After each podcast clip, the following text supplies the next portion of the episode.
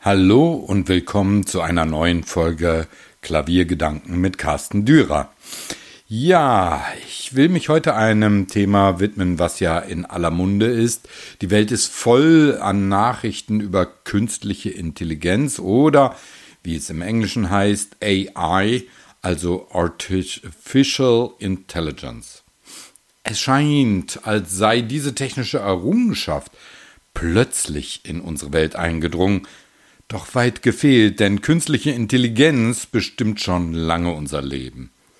Mit dem leichtfertig gebrauchten Begriff Algorithmen schien man sich bereits angefreundet zu haben, wenn man hörte, dass Amazon, Google und andere Tech-Giganten diese Form der Auswertung nutzen, um Dienste und Daten der Nutzer noch intelligenter auf sie zuzuschneiden und auszuwerten.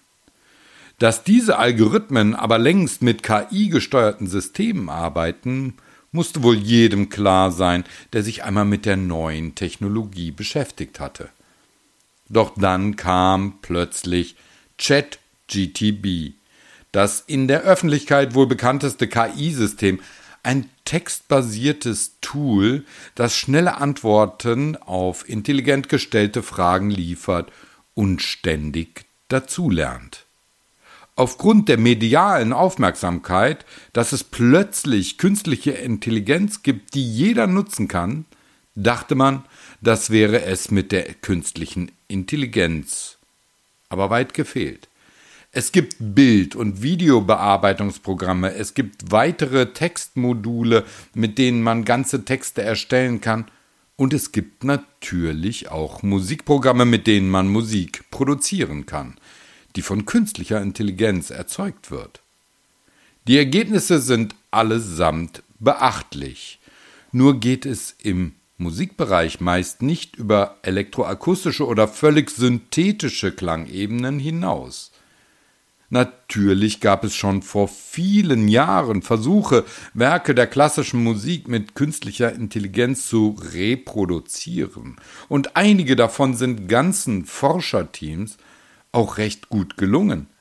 Aber sie sind so aufwendig, dass sich kaum jemand die Mühe machen wollte, diese Software zu erlernen, anstatt ein Instrument zu üben oder ein Ensemble zusammenzustellen, um Musik erklingen zu lassen.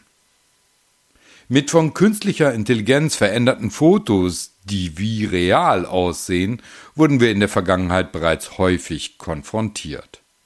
Bei elektronischer Musik ist die Ebene der Unterscheidung zwischen handgemacht, wenn man bei elektronischer Musik überhaupt davon sprechen kann, und mit künstlicher Intelligenz gestalteten Werken kaum spürbar, da die Grenzen nun wirklich schwimmend sind, da in dieser Musik bereits seit Jahrzehnten so viel elektronische Hilfsmittel eingesetzt werden, dass eine Unterscheidung kaum möglich ist.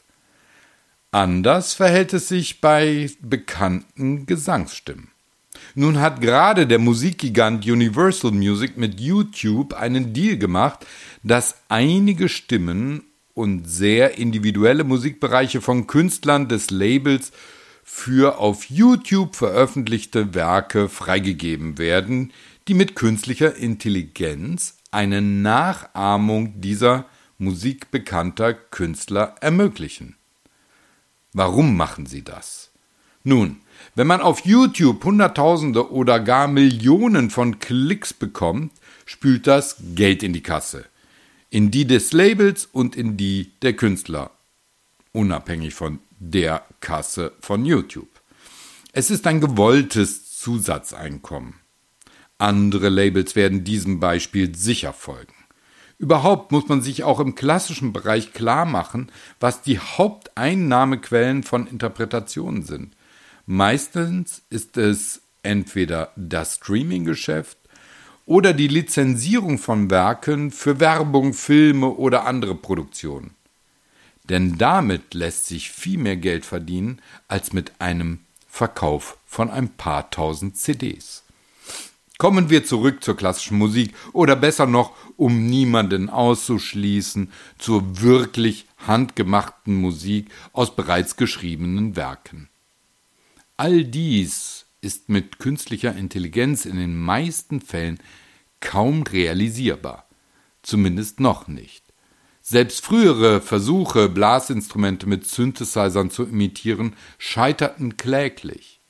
Natürlich ist man heute schon viel weiter, denn in jedem guten Sound-Computerprogramm stecken recht gute Samples, also in den Computer integrierte Aufnahmen von Originalinstrumenten. Die Rechenleistung für hochwertige Aufnahmen in einem kleinen Computergehäuse ist heute kein Problem mehr.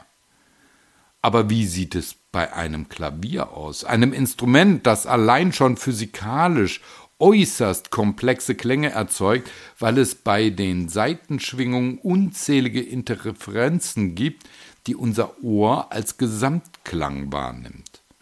Man darf auch nicht vergessen, dass die anderen Elemente eines Klaviers oder gar eines Flügels beim Anschlag der Tasten ebenfalls in Schwingung versetzt werden. Auch hier hat die Klavierwelt extrem aufwendige Samples entwickelt, um ein Digitalpiano wie einen Flügel klingen zu lassen.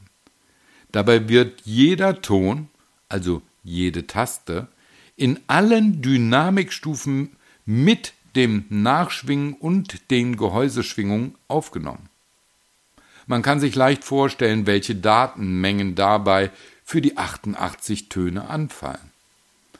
Aber letztendlich ist die Wiedergabe dieses Klangs immer noch das Nadelöhr, um diese aufwendigen Samples aus einer lautsprecherähnlichen Struktur so wiederzugeben, als wäre es ein Klavier. Das sogenannte Transducer-Verfahren, bei dem der Resonanzboden über sogenannte magnetische Schwingungstransducer zum Schwingen angeregt wird und dadurch ein natürlicheres Klangbild entstehen soll, ist da schon ein Schritt in die richtige Richtung. Aber lässt sich ein natürlicher Klavierklang mit künstlicher Intelligenz erzeugen? Nicht ohne die künstliche Intelligenz vorher mit den richtigen Parametern zu füttern. Aber warum sollte man das überhaupt tun? Um eines Tages ein Chopin-Prälude künstlich natürlich klingen zu lassen? Nein, das ist nicht wirklich das Problem der künstlichen Intelligenz. Vielmehr werden wir vielleicht plötzlich die Eigenheiten eines Interpreten wie Glenn Gould mit Klaviermusik von Wolfgang Riem oder Malcolm Bolton hören. Obwohl er diese Komponisten nicht gespielt hat, wäre es für eine künstliche Intelligenz ein leichtes, dies zu tun, wenn sie zuvor mit den besonderen Interpretationsparametern von Glenn Gould gefüttert wurde. Und schon sind wir bei einem Gedankenspiel, das, wie in der Popmusik, längst Realität sein könnte. Nur hat sich in der sogenannten ernsten Musik anscheinend noch niemand so richtig damit beschäftigt, weil der monetäre Gewinn weitaus geringer wäre als in der Popmusik. Aber es besteht die Gefahr, dass wir irgendwann nicht mehr unterscheiden können, ob ein Interpret wirklich eine Aufnahme eingespielt hat oder nicht. Das hat man auch in anderen Bereichen längst als die größte Herausforderung erkannt. Dass es das Wichtigste ist, das Wichtigste für die nächsten Jahrzehnte, zu unterscheiden, ob ein Kunstwerk von künstlicher Intelligenz oder von einem Künstler live gemacht ist. Wenn man das dann überhaupt noch will. Zurück zum Klavier. Ja, Interpreten können auf jeden Fall mit ihrem persönlichen Stil durch künstliche Intelligenz, sagen wir einmal, kopiert werden. Beim Instrument selbst wird es eine Herausforderung bleiben, weil der Klang, wie gesagt, so komplex ist, dass es sich kaum lohnen würde, ihn von einer künstlichen Intelligenz kopieren oder nachempfinden zu lassen. Aber es gibt natürlich ganz andere Dinge, die diese Intelligenz die ja eigentlich gar nicht so intelligent ist, sondern nur lernen kann, wenn man sie ständig mit Wissen füttert, was sie tatsächlich kann, nämlich bei den Herstellung von Instrumenten. Die großen Hersteller werben zwar immer noch damit, dass der Anteil der Handarbeit beim Klavierbau extrem hoch ist, aber die Frage ist, ob das so bleibt. Robotertechnik, computergesteuerte CNC-Fräsmaschinen haben längst in weiten Bereichen der Klavierherstellung Einzug gehalten. Man darf sich nicht täuschen lassen, wenn jemand behauptet, dass er als Hersteller mit wenig Personal trotzdem hunderte von Instrumenten in reiner Handarbeit herstellt. Das geht nur mit Maschineneinsatz oder mit der Anlieferung großer Mengen vorgefertigter Einzelteile, die dann nur noch zusammengesetzt werden müssen. Aber zurück zum Klavierbau selbst. Gibt es da vielleicht einen Bereich, der für die KI interessant wäre? Nun, wenn sich jemand die Mühe machen würde, eine künstliche Intelligenz mit allen verfügbaren Daten über den Klavierbau seit Beginn der Aufzeichnungen zu füttern, dann wäre eine solche KI sicherlich nach einiger Zeit in der Lage, Vorschläge zur Verbesserung des Instruments zu machen, wenn man ihr die richtigen Fragen stellt. Aber wer würde sich diese Mühe machen für einen Bereich, der jahrhundertelang ohne große Aufzeichnungen auskam.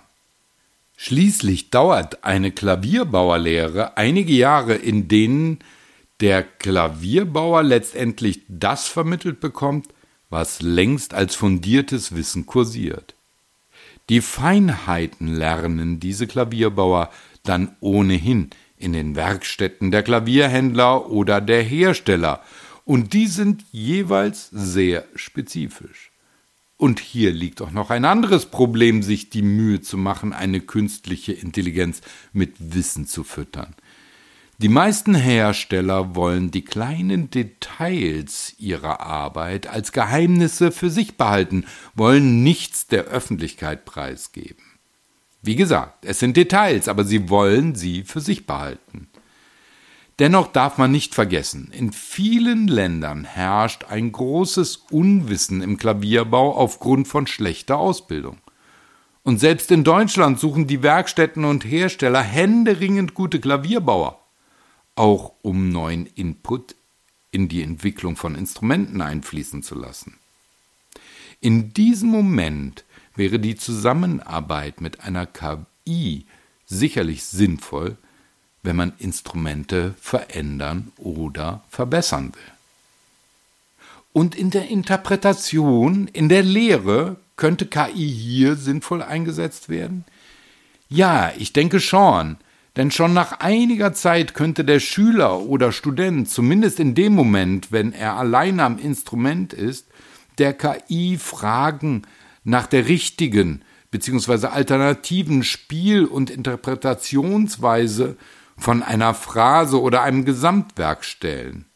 Da wäre die KI auch klanglich durchaus sinnvoll, wenn sie denn Klavierklang wiedergeben kann. Es gibt zahllose Bereiche, in denen künstliche Intelligenz sinnvoll einsetzbar ist.